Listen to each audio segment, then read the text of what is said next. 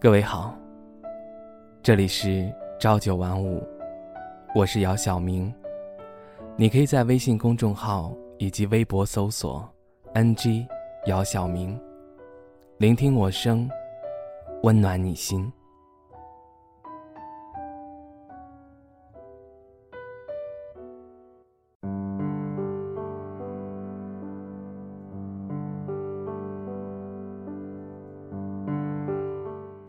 常听到人说，放弃自己的生命是让人不齿的。这样的行为太没有责任心，没有勇气，怯懦，不勇敢，不坚强。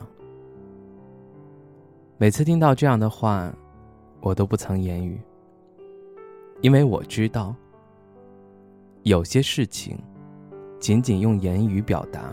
就已经很随意了。身处痛苦之外，去劝受苦的人，是件容易的事；身处痛苦之内的人，想要挽救自己，却是一件很难很难的事情。他确诊抑郁症的那天，市里下了很大的雪，我陪他去看了心理医生。房间里面，医生和他聊了很久。我坐在医院长廊的椅子上，想起刚才在他手腕上看到的触目惊心的伤痕，心里一阵后怕。医生最后给了我一张写满字的药单，那些潦草的字，我一个字也看不懂。但是诊断书上“重度抑郁”四个字，很显眼。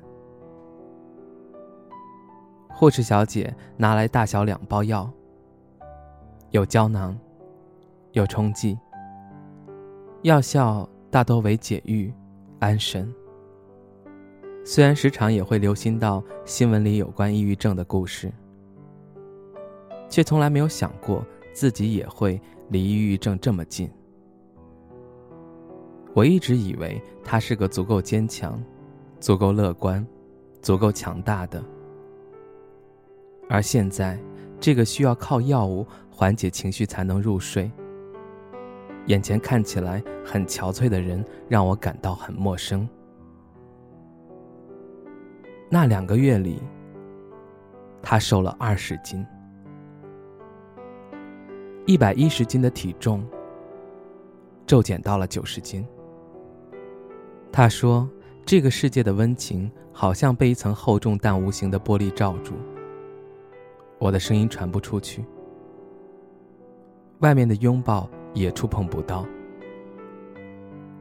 我拼命的用力拍打，渴望能有一丝声音传出去，能有一道裂缝打破禁锢，带我逃离那个黑暗没有光的世界。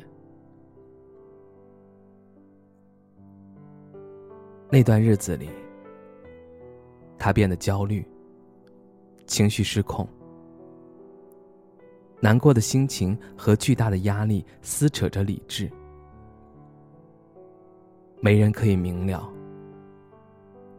外表看起来相安无事的人，脑海中的画面可能是一把尖锐的匕首，狠狠的插进了心脏的位置，也可能是在某个瞬间毫不犹豫、决绝的跳下深不见底的大海里。又或者用积攒了大把的安定，选择用温柔的方式彻底宣告结束，在白日里若无其事的正常生活，不然旁人看出一丝端倪，在夜里放声哭泣，哭累了就倒在床上休息。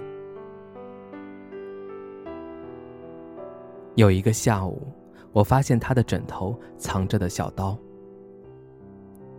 还有几十封已经写好的遗书。他在痛苦里挣扎，努力尝试控制一切所有糟糕的东西，每天喝大把大把的药，接受着来自于外界的善意，主动接触阳光，看花看草，看世界。拼命工作，建立社交，不给自己留下空闲时间胡思乱想，每天疲惫到倒床就睡。在二零一九年第一天，他许下一个愿望，希望我得到快乐。著名主持人白岩松的主持风格深刻而不呆板，活泼而不媚俗。在主持风格上，他自成一派。有人说他是中国唯一一个敢说真话的人。成名后，压力接踵而至，因为观众的期望值太高，白岩松不敢。出丝毫差错。别看他主持节目时侃侃而谈，镇定自若，其实他的两条腿一直在不停的颤抖。节目结束后，脊背上和手心里全是汗。每次大型直播，白岩松都非常紧张，整夜整夜的睡不着，食欲不振。人明显消瘦。直播节目做完后，没有出差错，又兴奋的整夜整夜的睡不着。两千年悉尼奥运会直播结束之后，白岩松老师淡出观众的视野长达一年之久。在之后的采访中，他表示自己在这一年中经历了非常严重的失眠。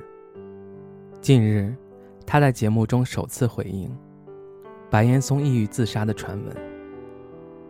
在被问到“您抑郁过吗？”这个问题时，他说当时后脑勺斑秃，自己不知道，是同事看到了，跟家人说的，没敢告诉白岩松本人。他形容自己当时天天想自杀，跟妻子也要用笔来沟通。体重更是从八十公斤降到了五十五公斤。他说自己明白，如今的时代，健康不是新闻，有病才是新闻，所以要跟疾病搏斗五年。抑郁症如今对大众来说已经不陌生了。白岩松也曾患病。据悉，打开某搜索引擎，搜白岩松自杀。确实有很多相关的内容。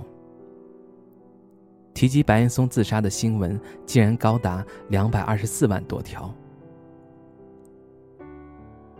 他说他的问题有可能是靠看书解决，但他也看人，人也是一本书。他在采访中不断接触所谓最牛的人。但是我发现，所有最牛的人都有他内在的焦虑和各种各样的问题。外在的那些职位、财富，并不直接和幸福和快乐画等号。他说，读书帮了他很大的忙，因为读书是在读自己和提升自己。我觉得我在提升，我在想明白越来越多的事情，那就好多了。读很多书和读很多人，让他学会接受缺陷。接受缺陷之后，我觉得我就完美多了。一九九九年，国内电视媒体纷纷效仿崔永元的《实话实说》节目形式，逐步导致全国电视观众对《实话实说》电视节目的要求不断提升。尽管崔永元已经使出浑身解数。但是依然未能稳固住收视率，这让他感觉到了前所未有的焦虑和危机。零一年时，沉重的工作精神压力导致崔永元从睡眠障碍发展到了严重的精神抑郁症，而过多服用镇静类药物后，他的身体已经产生了抗体。用崔永元的话说。那是他一生中最痛苦的岁月，而这种痛苦也严重影响着他的家人。崔永元曾经说过，那时候经常自己回到家里就把头往墙上撞，骂自己是没用的人。为了不影响到家里人休息，崔永元独自搬进书房，而老父亲也跟进书房里放了张单人床。因为儿子每天晚上都无法正常入眠，老父亲也只好眼睁睁地陪着儿子。坚持到儿子白天上班后，老父亲才睡一下。这不年高体弱的老父亲也已经被折腾得疲惫憔悴。有天深夜，在书房陪伴儿子的老父亲没留神打个瞌睡后，睁开眼睛时，见到儿子的床上空空如也。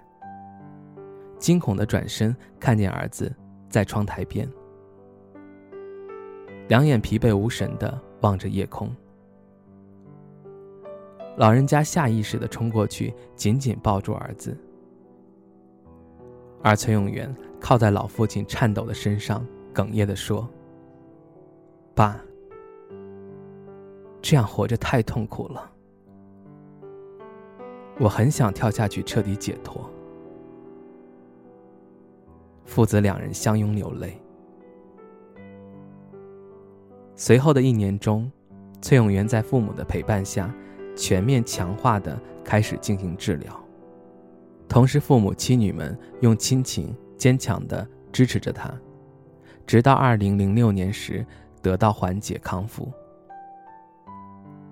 没有抑郁过的人不知道抑郁症的可怕。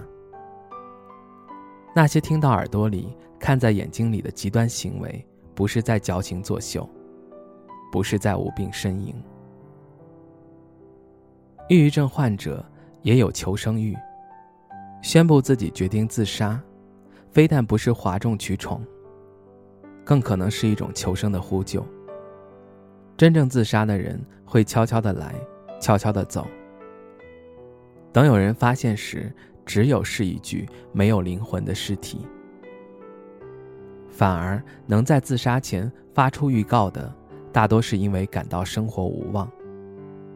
可灵魂深处又期待着能有一丝转机。抑郁症患者的内心就好像坠入伸手不见五指的黑暗中，他们有过想要拼尽最后一点力气撕开一道裂缝，向着稀薄的阳光伸出手去呼喊着“救救我吧”。对于他们而言，更多时候。不是生活太难让人招架不来，是日子太苦让人没有奔头。我们都知道，抑郁症不是不治之症，虽然它给很多人带来巨大的痛苦，造成很多悲剧，但都可以寻求方法解决或者缓解。不理解可以不言语，可以不懂，但别伤害。珍惜你爱的和爱你的。理解你不理解的和不理解你的，做一个温暖的人。愿你我内心阳光，快乐常驻。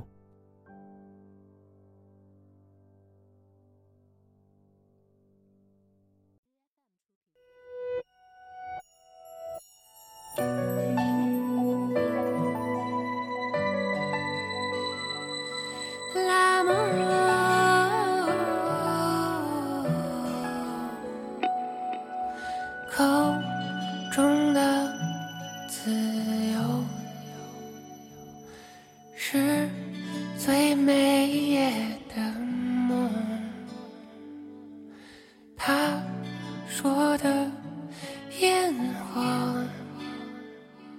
能否照亮夜空？你笑着说，我不懂天空的颜色，无可奈何。你哭着说，